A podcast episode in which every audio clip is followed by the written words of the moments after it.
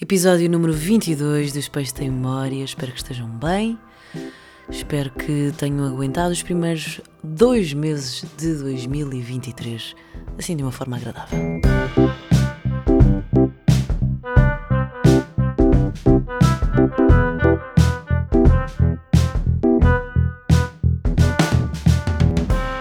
Eu, antes de tudo, queria contar como é que foi o meu feriado de carnaval, terça-feira, porque foi bastante agradável. E hum, tiro uma conclusão que é: nada nos faz sentir melhor e mais zen do que cuidar de plantas. Eu acordei na terça-feira e fui uma agricultora.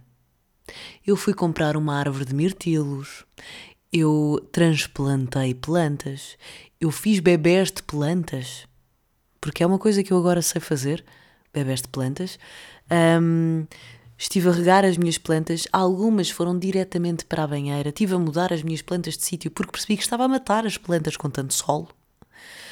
E, consequentemente, mudei também a minha casa, porque ao mudar as plantas de sítio, acabamos por mudar um bocadinho a decoração, a dinâmica e a energia da casa, o feng shui, e portanto a, a minha casa ficou extremamente confortável. Neste momento tenho uma monstera gigante com um candeeiro atrás que dá assim um ar muito muito confortável à minha casa uh, e fiquei bastante feliz. Portanto, se vocês não têm plantas porque não gostam, não percebo. Se vocês não têm plantas porque não sabem cuidar, percebo. Mas é uma questão também de, de procurar informação e de pedir também informação à pessoa que vos vende as plantas, porque foi assim que eu percebi que as minhas plantas estavam a ficar assim coitadinhas, porque perguntei à senhora do horto do mercado uh, como, é que, como é que se cuidava de monsteras, porque a minha estava assim com o ar assim, sabem? Mais para lá do que para cá. E ela, ah, mas está à janela, não pode estar à janela, não pode levar sol direto, ou demasiado direto, precisa de muita claridade, mas não pode levar sol direto, pronto. E mudou de sítio. Agora só estou à espera que ela volte a viver e a ganhar outra energia. Gostaria que ela ficasse com ar mais vivo, mas mesmo assim está bastante agradável. Eu, por acaso, na semana passada pus uma fotografia uh, da, da, minha monstera da sala no, no Stories com o link para o podcast. Não fez sentido nenhum, mas eu gostei dela, porque tinha acabado de mudar. Uh, e portanto, se calhar este, esta semana volta a pôr outra vez. Só porque agora faz sentido, porque estou de facto a falar sobre plantas. E hum, para além de uma, uma árvore, um arbusto de. Um arbusto? Um arbusto de mirtilos, que neste momento é só um tronco dentro de um vaso na minha varanda, mas que há de evoluir com flores, folhas e espero eu, mirtilos. Uh, comprei também um vasinho de coentros. Eu não sei se vocês já experimentaram comprar aqueles vasinhos que se compram no, no supermercado de ervas aromáticas. Esperem que eu preciso tossir. Coitada. De ervas aromáticas, mas eu consegui fazer com que o meu manjericão ainda durasse assim uns bons seis meses e houve um dia que eu olhei para ele ele estava completamente morto. Não sei o que é que lhe deu, mas também serviu para o efeito. Durante muitos meses eu usei o meu manjericão. Mas os coentros aguentam comigo três dias e morrem, ficam amarelos e morrem, morrem e desmaiam. E, e eu fiquei um bocadinho irritada. Aliás, fiquei várias vezes irritada. E quando comprei esta planta de coentros, a senhora disse: tem que o manter úmido, mergulho quando a terra tiver a ficar assim mais, mais seca e pronto, e vá cortando. Não sei se ela disse isto, mas eu vou cortando porque eu preciso deles, não é? Porque são coentros, são para usar na comida. E voltei a lembrar-me de quão deliciosos os coentros são. E no outro dia levei um shot de dopamina porque decidi fazer uma salada com alface e coentros, que é do céu. E, e enquanto eu cortava os coentros, veio-me o cheirinho a coentro e eu fiquei. Naquele momento não existia absolutamente mais nada do que eu e os coentros e o cheirinho dos coentros. Foi mesmo, mesmo bom. E é mesmo uma, uma erva aromática deliciosa. E eu amo gostar de coentros. Porque depois isto toca noutro assunto. Porque eu tenho certeza que há pessoas que estão a ouvir neste momento esta parte do episódio e estão a pensar, pá, já, coentros é mesmo uma coisa bué da boa, sabe bué da bem. E, meu Deus, alface com coentros do céu, coentros melhora tudo, meu Deus. Arroz de marisco com coentros, coentros, meu Deus, eu casava com coentro, se fosse preciso. Preciso. E depois há outra metade que está a pensar, que nojo. Coentros, pior coisa que existe na, na Terra. E isto foi sempre uma guerra que eu tive com uma das minhas melhores amigas, a Inês, uh, porque ela odeia coentros. E ela não é uma pessoa que odeia muita coisa, mas ela odeia ao ponto de não conseguir comer um prato com coentros. E isto sempre me intrigou, porque como é que a Inês não gosta de uma das melhores coisas do mundo? E à medida que fui crescendo, fui falando com pessoas que odeiam coentros. E isso para mim foi-me deixando um bocadinho confusa. E há uns tempos, enquanto eu preparava um programa de rádio, apareceu uma notícia, no Notícias ao Minuto, que é um site hiper fidedigno, que falava sobre uma deficiência genética de algumas pessoas uh, que fazia com que as pessoas não gostassem de brócolos, nem de couve-flor. O que eu achei extremamente interessante, porque parece que algumas enzimas da, da saliva fazem com que os, os, os brócolos fiquem com sabor. É, eu não sou a maior apreciadora de brócolos, mas como, porque não me sabe assim a grande coisa. Por isso é que eu não sou a maior apreciadora de brócolos. Mas eu decidi pesquisar porque é que as pessoas, havia pessoas que não gostam de coentros. E pelos vistos, há imensos artigos que falam sobre este fenómeno gastronómico ou de paladar. Porque há imensas pessoas que não conseguem sequer tolerar o cheiro dos coentros e dizem que os coentros sabem a sabão. Eu não sei se as pessoas que não gostam de coentros acham de facto que se os coentros sabem a sabão, por favor digam. Mas, mas sim, e pelos vistos tem a ver, é, é, é, é, uma, é genético. Gostar ou não de coentros é genético. Não, isto, e eu encontrei um, um site da Visão, aliás, encontrei um artigo que tinha que estava no site da Visão, que falava sobre um estudo científico e não se pode concluir que isto faça totalmente parte da genética, mas pode ter a ver. E eu fiquei extremamente surpreendida. Portanto, isto levou-me a outra questão. Será que nós é que temos o sabor correto dos coentros? Ou são as pessoas que acham que os coentros sabem a sabão é que têm o sabor correto dos coentros? E o que é que é um sabor correto? Questões que às vezes aparecem na minha cabeça. Porque nós podemos ter é uma deficiência genética que nos faz gostar particularmente do sabor a coentros. E depois as outras pessoas é que estão boas da cabeça e o corpo delas é tipo, bro, os coentros são nojo, não comem estava sabão. Portanto, já fica aqui este, este dilema, esta questão no ar. E isto fez-me lembrar de outras coisas. Por exemplo, uh, quando eu era miúda, diziam-me isto é azul. E a mim fazia-me confusão. É tipo, tu não vês o mesmo azul que eu. Porque se tu não vês as letras da forma que eu as vejo, porque há pessoas que têm estigmatismo ou um, outras doenças oculares, que agora não me lembro nenhuma. Então, uh, hipermet hipermi hipermetropismo? Hipermetropismo? Uh, o que é que tu tens? Ah, eu sou completamente uh, diópsica. Miúpe! Era esta a palavra que eu queria. Há pessoas que são miúpes, há pessoas que têm estigantismo e há pessoas que veem bué bem. Uh, portanto, há pessoas de certeza. O azul que eu vejo, e por eu gostar tanto de azul, se calhar faz com que as outras pessoas não vejam o azul como eu o vejo. Ou aí já toca numa. As cores já são emocionais, são mais emocionais do que, do que os sabores. É que o cheiro é super emocionado. Eu adoro o cheiro do jardim zoológico, adoro o cheiro de de estrume. Isto agora é super estranho dizer, mas aquele, aquele cheiro a quinta, o cheiro a jardim zoológico. Porque eu passei lá grande parte da minha infância. Portanto, faz sentido para mim gostar daquilo. É emocional. As cores, se calhar, também são assim. Se calhar há pessoas que não gostam do amarelo porque. Sei lá, uma pessoa que não gostava nada, uma professora que não gostava nada, estava sempre vestida de amarelo ou há certos cheiros. Por exemplo, uh, eu adoro o cheiro a obras. Adoro o cheiro a, a benzina Claro que não é, não ando aí a perfumar-me com benzina, não, nem ando a cheirar guardanapos de benzina, até porque provavelmente morria. Mas aquele cheiro a tinta, porque me faz lembrar o meu pai.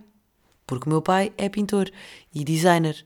Portanto, trabalhava imenso com cola, com benzina, com tintas. E, e, e quando eu mudei de casa, eu mudei de casa há dois anos, uh, durante muito tempo ficou aquele cheiro de, de casa nova. E eu adorava entrar porque era super familiar. E, portanto, isso sim é emocional. As cores, se calhar, também são emocionais. Os coentros, já não sei. É genético. Mas também pode ser emocionado. Porque os coentros também me fazem lembrar as minhas avós. Portanto, já. Há gostos que não se discutem. Porque são emocionais ou genéticos. Mas a maior parte dos gostos educam-se porque senão as crianças eram adultos que não comiam absolutamente nada. E ficam como certas pessoas que eu conheço, amigas minhas, que não comem absolutamente nada porque não foram obrigadas a gostar. E no fundo depois até gostam. Eu, por exemplo, não gosto de favas. Não gosto de favas porque a minha mãe não gosta de favas. Mas eu cada vez que vou comer uma fava já não estou não estou pai virada. Durante muitos anos eu não comi figo porque a minha mãe também não gostava de figo. E agora gosto. E a minha mãe também gosta. Giro. Uh, e por falar em coisas que nós gostamos, estou super orgulhosa de mim. Não sei se já disse isto aqui, mas volto a dizer. Porque em 2022 eu comecei a gostar de três coisas novas. Que foi azeitonas. E não me lembro das outras duas. Azeitonas. Beterraba. Azeitonas, beterraba. E agora não me lembro da outra. Não faz mal, também não é importante para o caso. Mas pronto, queria, queria deixar aqui este este, este pensamento em relação a gostos. Entretanto, eu tossi há bocado, prometo que não foi de propósito, mas eu estou com um bocadinho de tosse. Não é muita. Tusso, assim, eventualmente durante o dia. Mas ontem à noite, quando me fui deitar, tive aquela tosse noturna chata. Que é, estás em pé, está tudo bem, deitas, o teu corpo para de funcionar e começas a tossir por tudo e por nada. E não consegues dormir. E isto é chato. É muito chato, principalmente porque não consegues dormir porque estás quase, quase a dormir e de repente comichão na garganta, quase tosse, tosse, tosse. E é muito chato. E questionei-me porque é que nós tossimos quando nos deitamos. Então fui pesquisar um bocadinho, porque é daquelas coisas que eu às vezes aceito e realmente não sei muito bem porque é que acontece. E a verdade é que aquela tosse seca que, que nos dá quando estamos assim mais alérgicos ou constipados, quando nós nos deitamos, uh, tem um, um, porquê de existir. E isso é giro, porque obviamente todas as coisas têm um porquê de existir.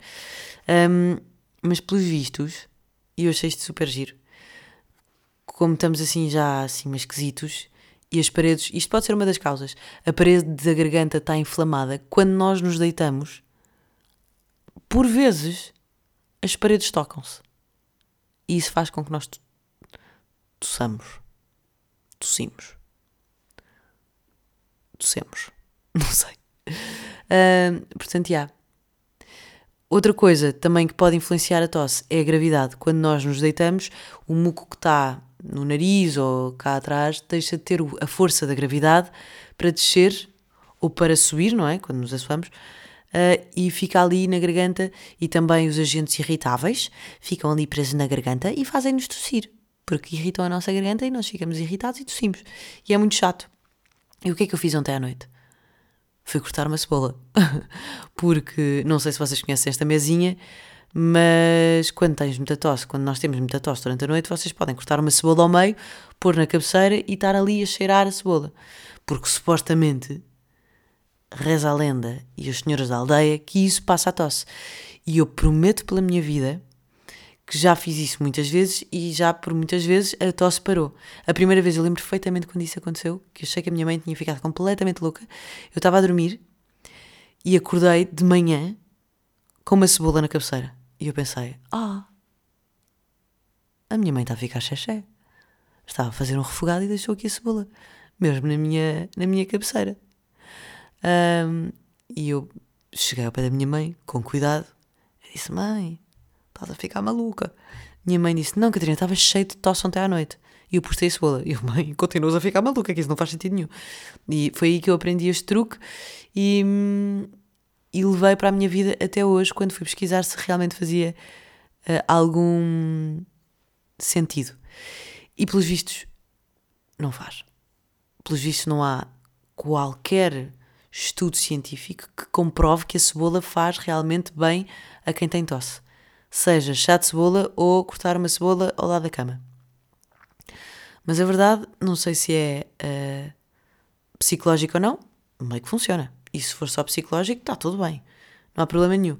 Mas fui pesquisar mais coisas que podiam então uh, melhorar a nossa tosse noturna. Não sei se vocês estão a sofrer com isso ou não, mas fica aqui um bocadinho de serviço público, também não há problema nenhum. Um, mel e limão. Portanto, chazinho de mel e limão antes de ir para a cama. E comer um bocadinho de gengibre também não faz mal. Nunca fez mal a ninguém. A não ser que seja alérgico. Uh, ou chá de mentol, que acalma e abre as vias. E dormir eh, meio sentado. Que foi o que eu fiz ontem também. Porque ontem estava cheio de tosse e a cebola não me estava a passar. E eu pensei para mim, porque é que a cebola não está a funcionar? Pelos vistos é porque não, não funciona de facto. Mas mas sim, fica aqui, fica aqui, fica, ficam aqui estas dicas e não quer dizer que eu não vá continuar a cortar cebola e a pôr ao lado da cama, porque acho giro. O quarto fica a cheirar afogado, mas gosto de trazer este, este mito da aldeia para o meu T1 em Lisboa, que não é bem em Lisboa, mas não faz mal. Uh, portanto, já. Yeah. É isto que eu tenho para vocês e para a vossa tosse.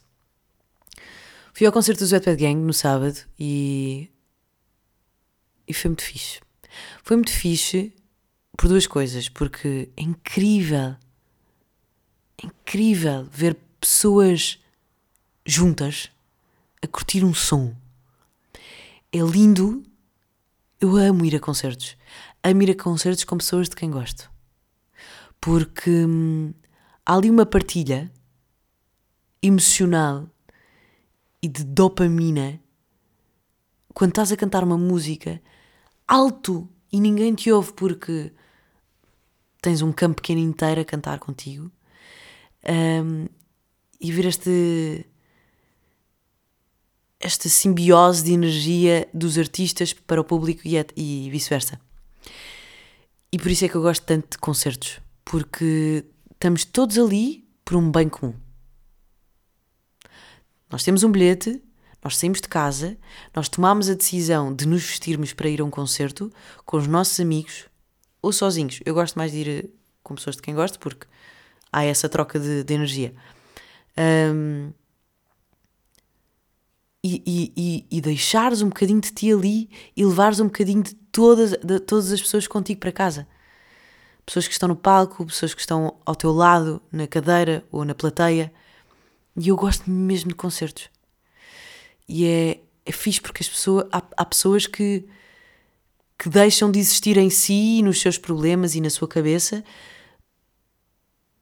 para passar a uma realidade superior, a uma realidade hum, uh, distinta. Não, estou-me a faltar. Uh, não é virtual, uma realidade uh, porque existem múltiplos, um universo paralelo, uma realidade paralela àquilo que estás a viver no, na, na, tua vida.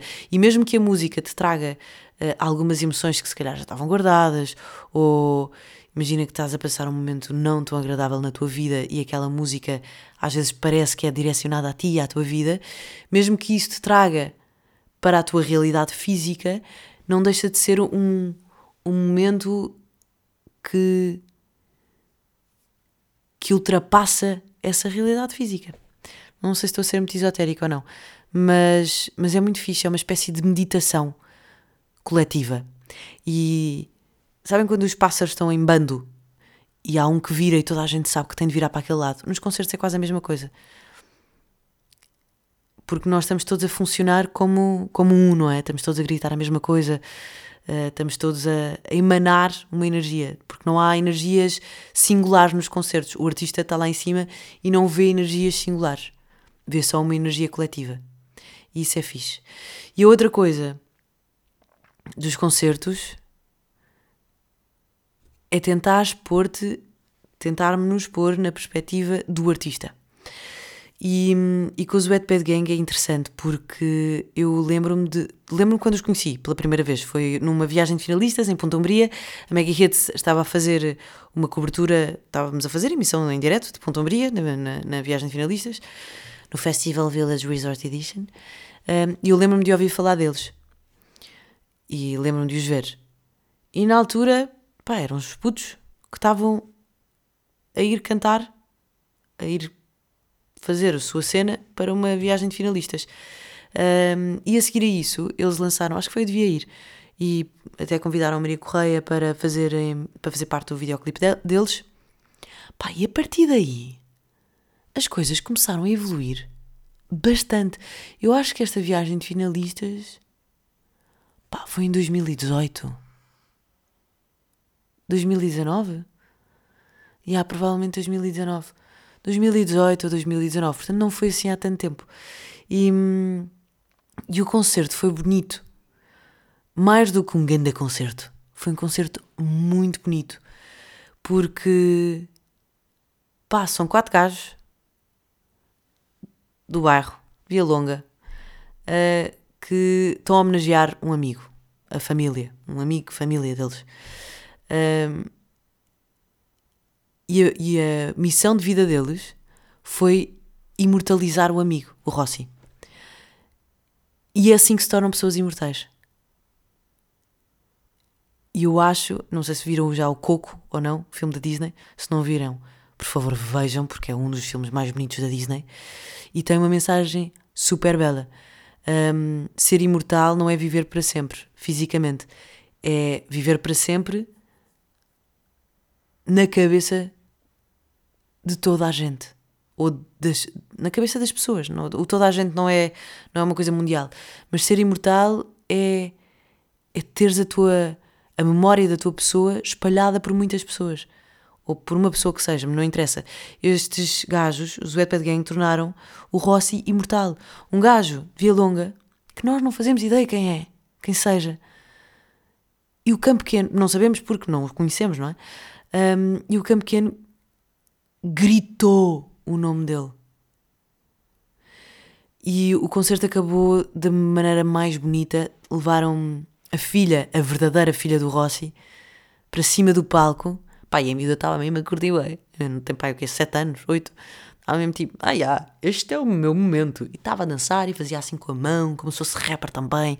Incrível. E foi ali uma partilha de emoções entre eles. Depois a Neni também entrou. É muito bonito. Aquilo foi, foi bonito. E isso, pai, e isso é arte. Mesmo que estejas a gritar chaminé, chaminé, chaminé, tipo, quando tu passas este tipo de emoção para outra pessoa, é arte. Eu uma vez ouvi um podcast que foi Joana Miranda que aconselhou no.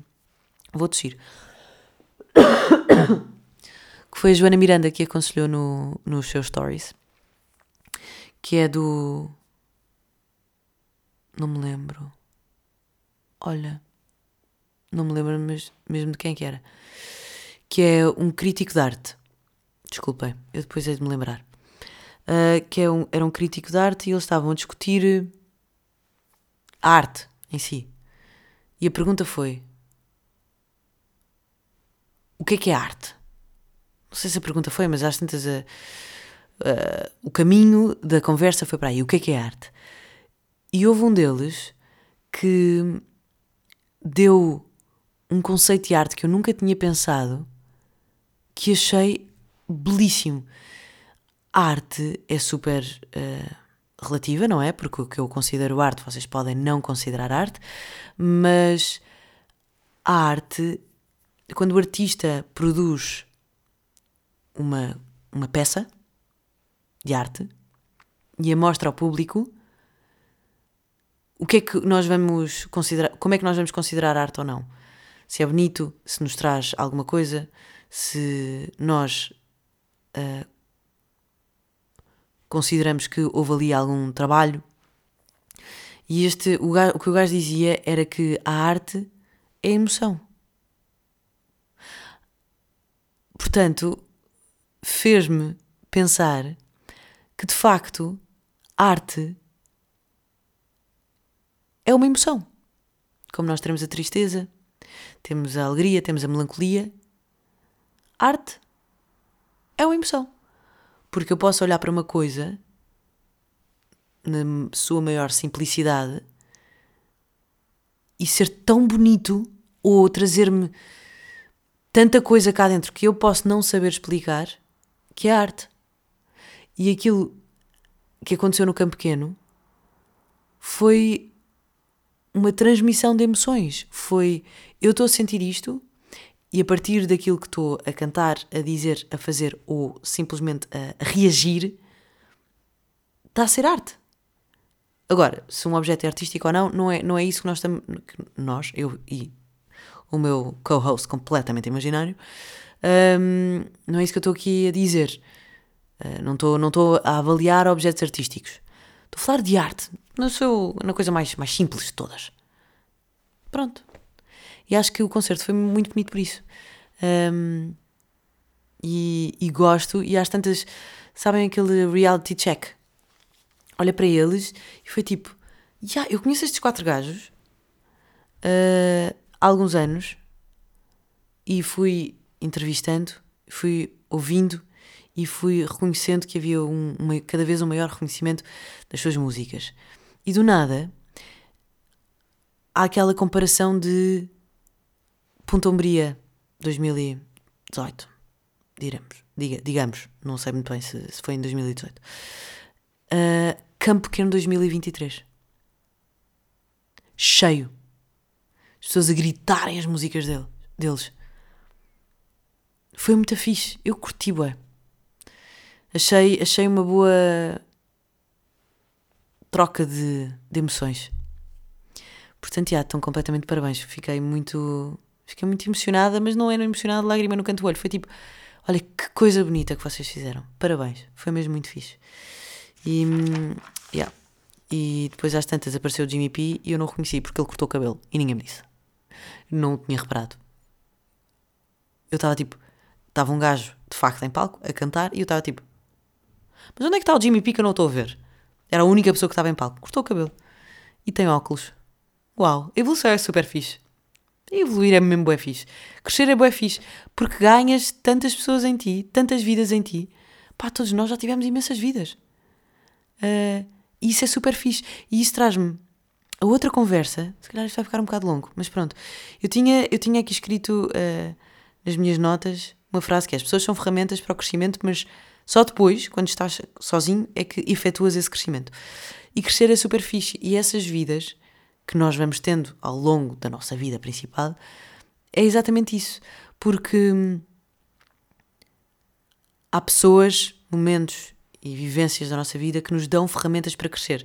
E só após algum tempo, e se calhar só depois de largarmos, por exemplo, essas pessoas que nos deram essas ferramentas, é que nós crescemos e nos tornamos mais adultos. Adultos no sentido de, de crescidos, adultos não no sentido de agora sou séria, não é isso. Maturidade emocional, maduros. É exatamente. Maduros. Isso é fixe porque se tu acabas uma amizade ou uma relação com um namorado, com uma namorada, tu às tantas, tipo, olhas para a pessoa com quem tu estiveste e pensas, pá, este gajo do nada é crescido. Tipo, ó, oh, este gajo está com uma grande pinta. Ou este gajo, já ah, antes não ouvia esta música e agora ouve. E, e depois sentes mas se calhar era eu que estava a atrasar o crescimento dessa pessoa? Não.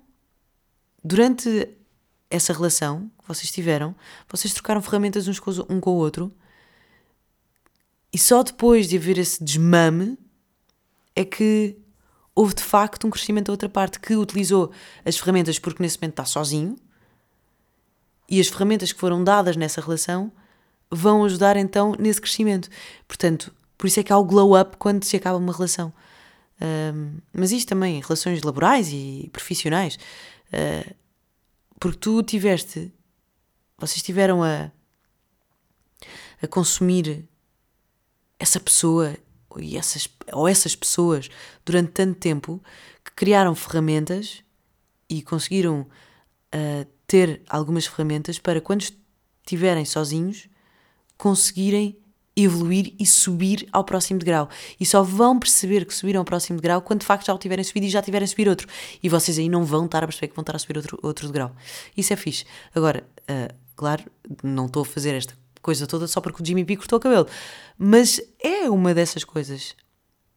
Ele tinha aquele cabelão gigante e isto faz parte de, de um shift da vida dele, de certeza. Porque, porque é pai, porque porque agora é o rapper adulto que chama as gerações mais novas uh, e usa óculos. Não é que ele seja uma pessoa diferente, simplesmente é uma pessoa. Ou seja, na sua gênese não é uma pessoa diferente, mas agora é uma pessoa que se calhar pode ser diferente ou não. Não faço ideia. Não sou amiga do Jimmy P para estar aqui a fazer um juízo moral, emocional e de maturidade para o Jimmy P. Mas isto é uma coisa que de vez em quando eu gosto de pensar e olhar para, para trás e pensar: ok, eu desde o ano passado já cresci imenso. Desde, desde há dois anos já cresci bastante. Bem, desde há cinco anos a minha cabeça ganhou uma forma da qual eu me orgulho, mas para isso tive que estar mesmo completamente aos papéis. Mas esses papéis foram super essenciais. Portanto, já. Crescer é bué fixe. É o, o, o resumo deste, deste pensamento. Bem, que pensamentos loucos que eu tive este, neste, neste episódio. Coisas boas da semana. Preciso que vocês vão ao TikTok e procurem por Huskies Being Dramatic. Huskies, os cães, Huskies. Uh, being dramatic, a serem dramáticos. Eu não sabia desta pequena particularidade dos huskies, dos huskies, dos huskies, mas são os cães mais dramáticos da história. Eu vou ver se encontro aqui um vídeo no TikTok sem que isto faça demasiado barulho, porque pelos vistos os huskies, eu achava que, achava que era só os beagles que não sabiam uivar. Mas acontece que os huskies, os então malta, não sei dizer huskies? Não, não sei mesmo. É, cagar um, pelos vistos, eles, em vez de uivarem, gritam. Eu no outro dia tive 20 minutos no sofá a chorar, a rir, tipo lágrimas, a rir muito alto. Está aqui um vídeo que eu gosto particularmente.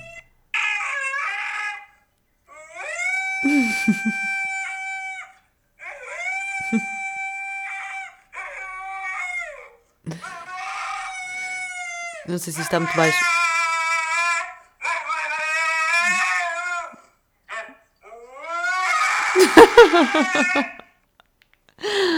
Ai, é o meu humor.